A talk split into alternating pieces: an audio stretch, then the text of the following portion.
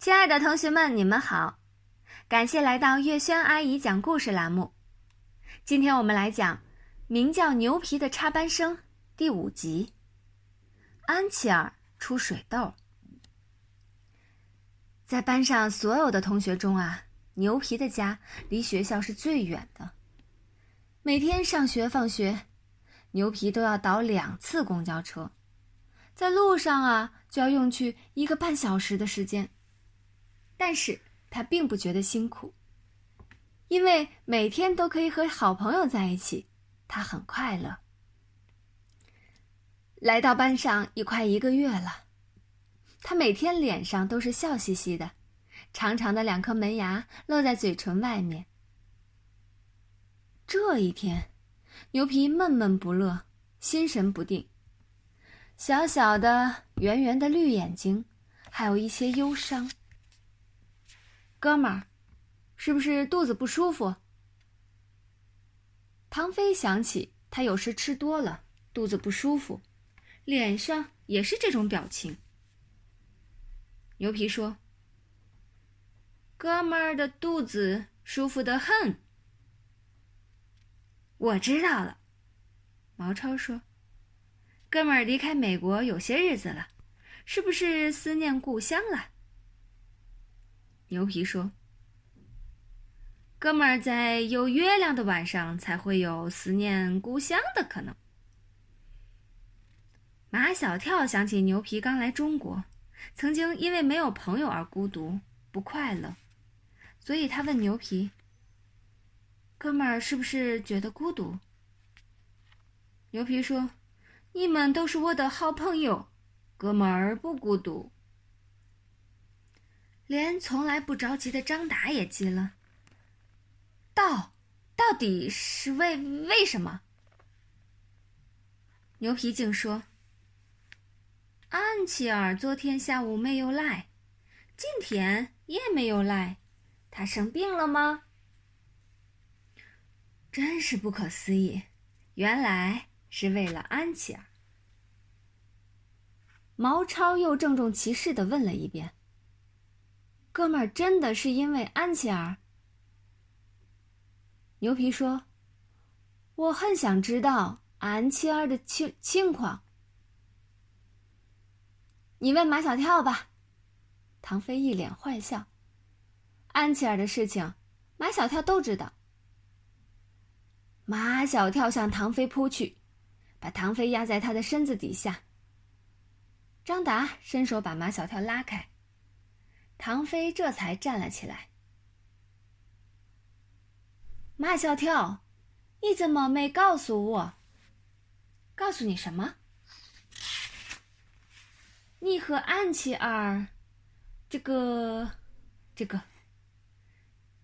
牛皮词不达意，向毛超求助。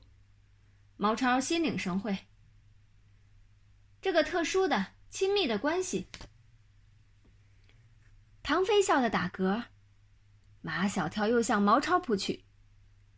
毛超闪到牛皮的背后，说：“这是牛皮的意思，不是我的意思。”好的很，他是我肚子里的蛔虫。牛皮问马小跳：“你还没有告诉我，安琪儿她到底怎么了？”马小跳也不知道。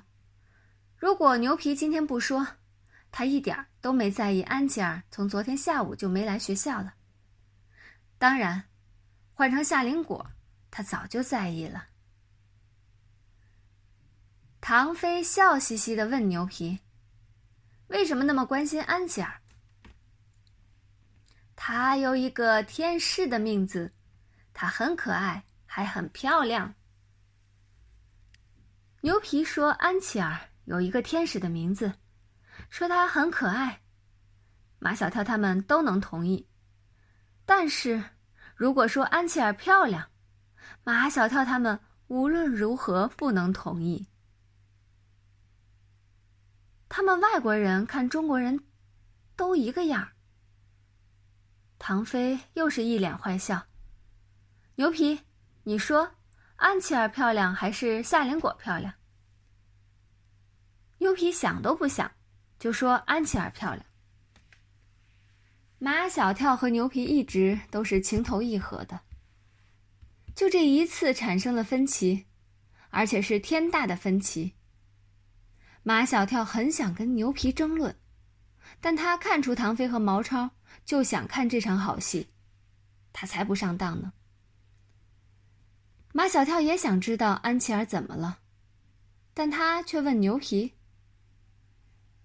我可以带你去安琪儿家，你想去吗？”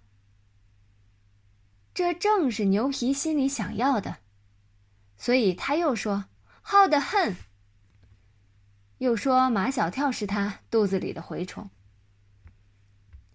下午放学，马小跳带着牛皮，当然还有唐飞、张达和毛超，来到安琪儿的家门口。